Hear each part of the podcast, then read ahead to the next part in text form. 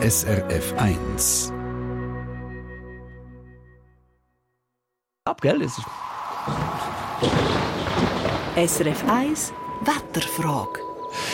Wobei, es liegt ja jetzt auf der Hand, oder? In den letzten Wochen da ist das Wetter so richtig typisch Wunderschönes Dialektwort notabene, finde ich. Äh, kaum hat man sich so ein bisschen bewegt, ist man sofort in die Schweiz gekommen und es ist dann auch wirklich so ein bisschen, äh, ja, klebrig, saftig gewesen, hat man, hat man das Gefühl gehabt. Lucian Schmassmann von SRF Meteo, wieso eigentlich ist denn die Sommerwärme zum Teil so richtig angenehm und dann am nächsten Tag bei der, bei der gleichen Temperatur aber richtig unangenehm? Das Empfinden von der Sommerwärme hängt eben nicht nur von der Temperatur ab, sondern auch noch von der Luftfeuchtigkeit. Grundsätzlich kann man sagen, je feuchter die Luft ist, desto typischer oder eben schwüler ist es. Mhm. Je trockener die Luft ist, desto angenehmer ist in diesem Fall auch noch die Sommerwärme. Okay, also, aber warum ist jetzt da wirklich so? Also, wieso wird denn die Sommerwärme in, in feuchter Luft so wahnsinnig unangenehm? Das hängt eben mit unserer körpereigenen Klimaanlage zusammen. Hm. Bin gespannt. Ja, Klimaanlage, da hast du absolut richtig gehört. Unser Körper hat ja unter normalen Umständen eine Temperatur von rund 37 Grad. Wenn man jetzt zum Beispiel Sport macht, bekommt man schnell wärmer. In dem Moment schaut jetzt aber der Körper, dass man nicht zu heiß bekommen. Und jetzt kommt eben die körpereigene Klimaanlage zum Zug. Und zwar fühlen wir dann beim Spörten ja schnell mal an schwitzen. Mhm. Und der Schweiß auf unserer Haut, der fängt dann an verdunsten. Und weil jetzt der Verdunstungsprozess Energie braucht, wird die Wärme im Körper entzogen, sprich das Verdunsten vom Schweiß kühlt unseren Körper ab. Okay, versuche da zu folgen. Was hat jetzt das aber mit der Luftfeuchtigkeit zu tun? Es ist jetzt eben so, das Verdunsten vom Schweiß funktioniert vor allem in trockener Umgebungsluft gut. Und wenn es dann auch gerade noch windet, wie zum Beispiel heute mit der Beise, dann funktioniert der Abkühlungsprozess gerade noch mal besser. Darum hilft ja gegen die Hitze auch übrigens ein Ventilator. Ja. Wenn die Luft jetzt aber richtig feucht ist, dann kann der Schweiß nicht mehr gut verdunsten. Das heißt, einerseits kühlt es unseren Körper dann nicht mehr so gut ab und außerdem bleibt dann der Schweiß auf unserer Haut zurück und darum wird es dann eben, wenn wir feuchte Luft haben, so richtig klebrig und so richtig schweißig auf der Haut. Genau, da können wir das typisch geben. Okay, und, und ab wann ist denn die Luft, ähm, ähm sagen wir, zu feucht, damit äh, unsere körpereigene Klimaanlage nicht mehr, nicht mehr gut funktioniert? Oder anders gefragt, ab, ab wann ist es denn eben schwül oder typisch?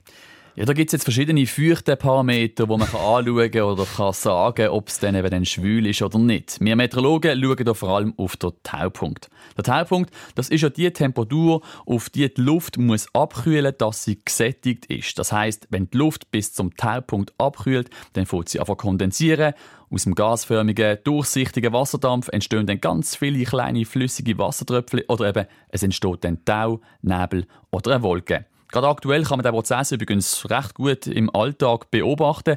Wenn man zum Beispiel ein Glas mit richtig kaltem Wasser auf den Tisch stellt, dann entstehen am Glas schnell mal ganz, ganz viele kleine Wassertröpfchen.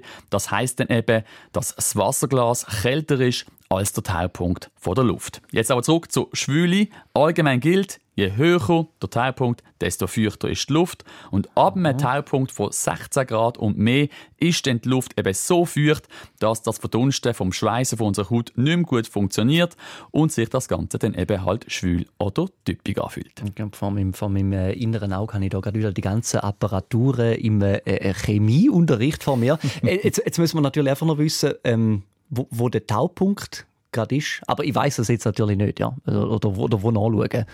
Ja, das ist eben ein bisschen blöd mit, dem, mit diesen Regeln. Oder? Der Hauptpunkt muss man natürlich wissen, ob es da über 16 Grad ist oder nicht. Aber es stimmt, nicht mal in Wetter-Apps hat man den Hauptpunkt äh, mit dabei. Man kann aber die Schwüle zum Glück auch noch mit anderen feuchten Maß abschätzen, wo man wahrscheinlich ein bisschen mehr oder ein bisschen häufiger in Kontakt damit kommt. Und zwar zum Beispiel mit der relativen Luftfeuchtigkeit. Viele, die jetzt gerade zuhören, haben wahrscheinlich daheim irgendwann ein digitales Thermometer rumstehen. Und dort ist ja häufig nicht nur die Temperatur drauf, sondern auch noch gerade die relative Luftfeuchtigkeit. Und ob es jetzt typisch ist oder nicht, sieht man dann auch, wenn man die Lufttemperatur und die relative Luftfeuchtigkeit zusammen anschaut. Zum Beispiel bei 20 Grad Lufttemperatur wird es typisch, wenn die relative Luftfeuchtigkeit größer als 80 Prozent ist.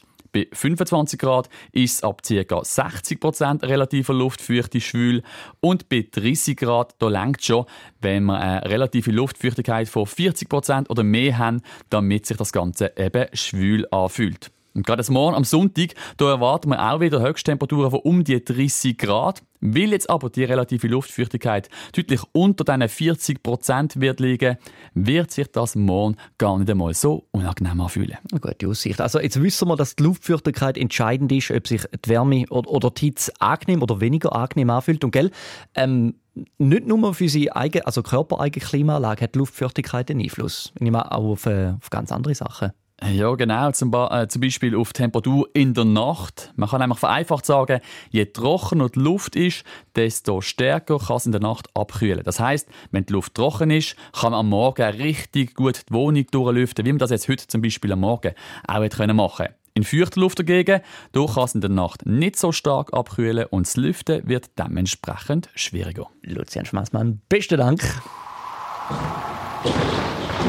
SRF 1 Wetterfrage. Und wenn es typisch war, geht es weiter. Eine Sendung von SRF1. Mehr Informationen und Podcasts auf srf1.ch.